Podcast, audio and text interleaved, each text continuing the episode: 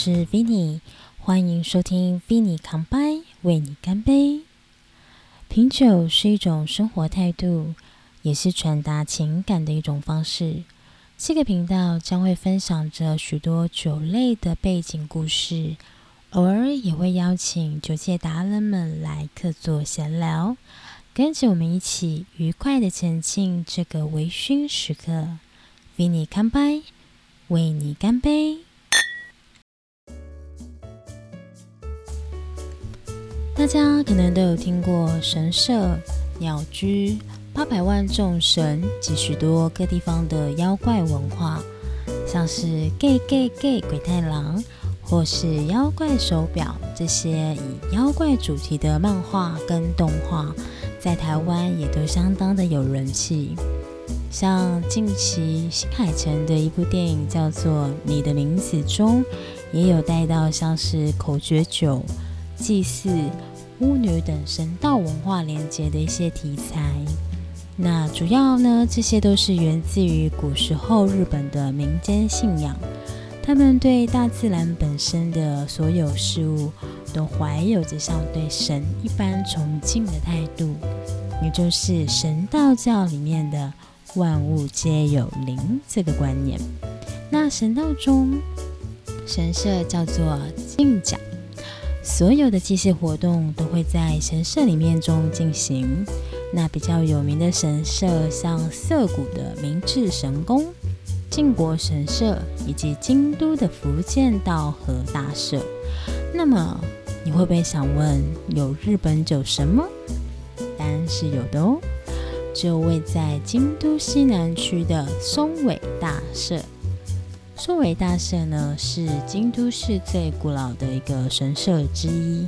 那人们相信呢，这里的天然泉水是受到神的祝福，具有神效，所以呢，非常多的酒厂会来这边祈求酿酒顺利。在去年疫情还没有爆发之前，我也曾经到这个地方走走。那松尾大社的御守也是非常特别的哦。除了有酒厂酿酒需要的酿酒手，还有酒商贩卖酒类商品需要的贩酒手之外，还有一个辅酒手，实在是非常适合买一个回去当伴手礼，送给像我们这种喜欢品酒的朋友们。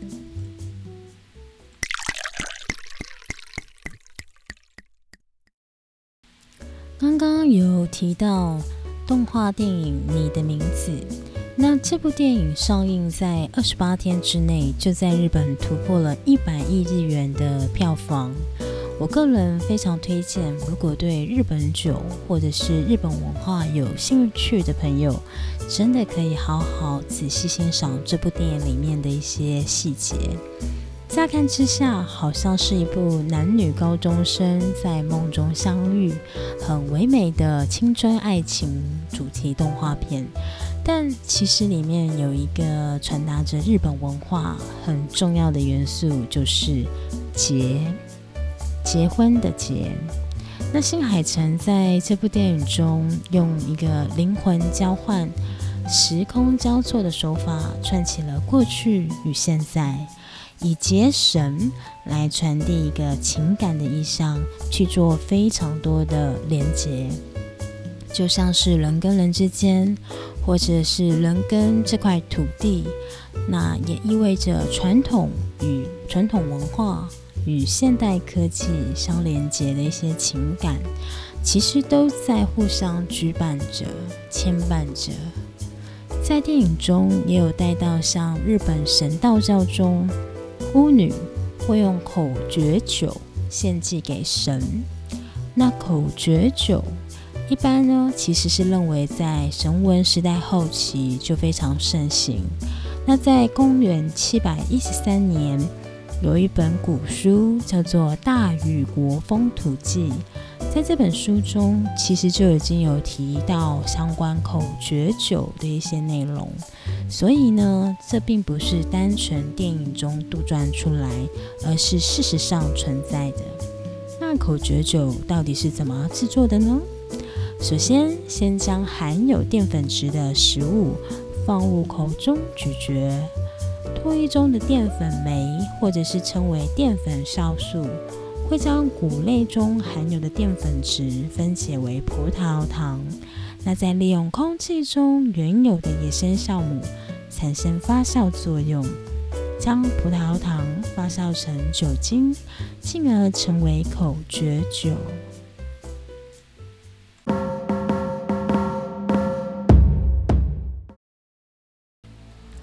介绍了口诀酒的由来以及做法之后，你会想要在家里面尝试做看看吗？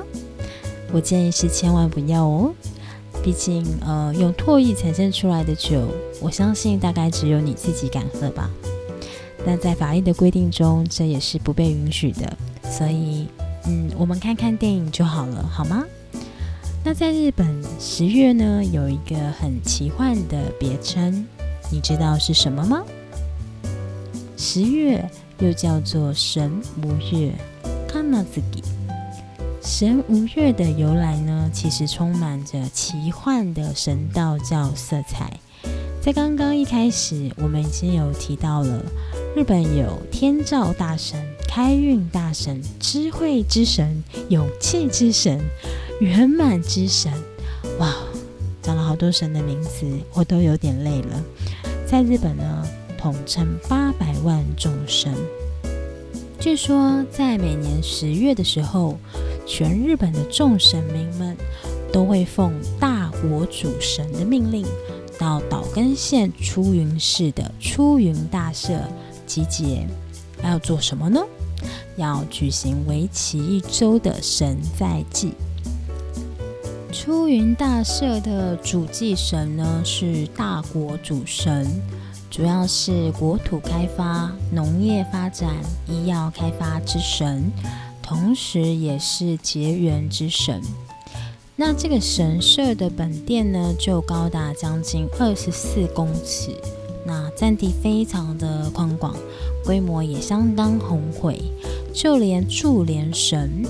这个柱连神，其实我们在台湾的一些居酒屋呢，很常看到。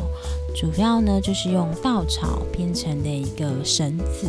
那在神道信仰中呢，是用于洁净的一个呃符咒的器具。那连这一个柱连神呢，都将近长达十三公尺，重达四点五公吨，真的堪称日本第一，非常的令人惊叹。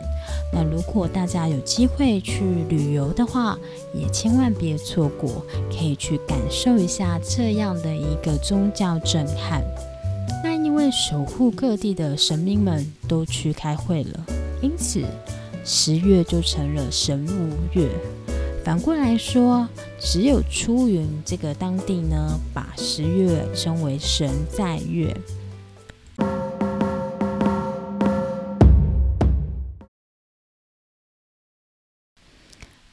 我们分享了一些跟宗教有关的一些话题，那接下来我们回到关于日本酒。早期日本清酒的酿造呢，都在稻米收割完成之后，也就是大约在十月左右开始，酒厂才会启动整个酿造的一个制程。所以日本清酒业呢，采用的与一般年份不同的日历，就称为酒造年度。或者是酿造年度，通常会用 BY 来表示，也就是 b y Year 的英文缩写。那从十月开始起算到隔年的九月呢，就称为一个酿造年度。可是后来日本政府在一九六五年呢，修改了这一个规定。把七月一号呢指定为日本酒的元旦，也就是酿造年度的开始。那呃，也就是每年的七月到隔年的六月呢，为新的年度的酒造年度。那么旧有的这个十月一号呢，就从一九七八年起被日本酒造组合中央会指定为日本酒之日。为什么是十月一号呢？除了刚刚介绍的早期酿酒年度是从十月一号开始之外，还有另外一个说法，就是日本呢将十二地支来表示十二个月份，如果按照顺序来排序的话呢，第十个也就是酉月，而且九这个文字的右边是酉，在象形文字中也代表装酒的容器，因此将十月一号选定为日本酒之日。那过去日本酒是用来祭祀天神、祈求平安、秋季丰收的目的。因此，在日本酒之日这一天，衍生出大家会一起用清酒干杯的活动，来祈求未来的一年能够顺利平安。在日本与台湾，也有许多日本酒的餐饮业者，会在十月一号的前后期间，都有一些相关的庆祝活动。像最近在台湾的 FB 社团“爱上日本酒”，也有一个二零二零日本酒之日宁夏夜市祭典的活动。那以台湾夜市的小吃跟日本酒相佐，听起来是不是也很有趣呢？另外，这个时候呢，也已经正逢入秋。如果能够用秋天限定的美味食物搭配秋天限定发售的冷泻酒，会擦出什么样令人赞叹的火花呢？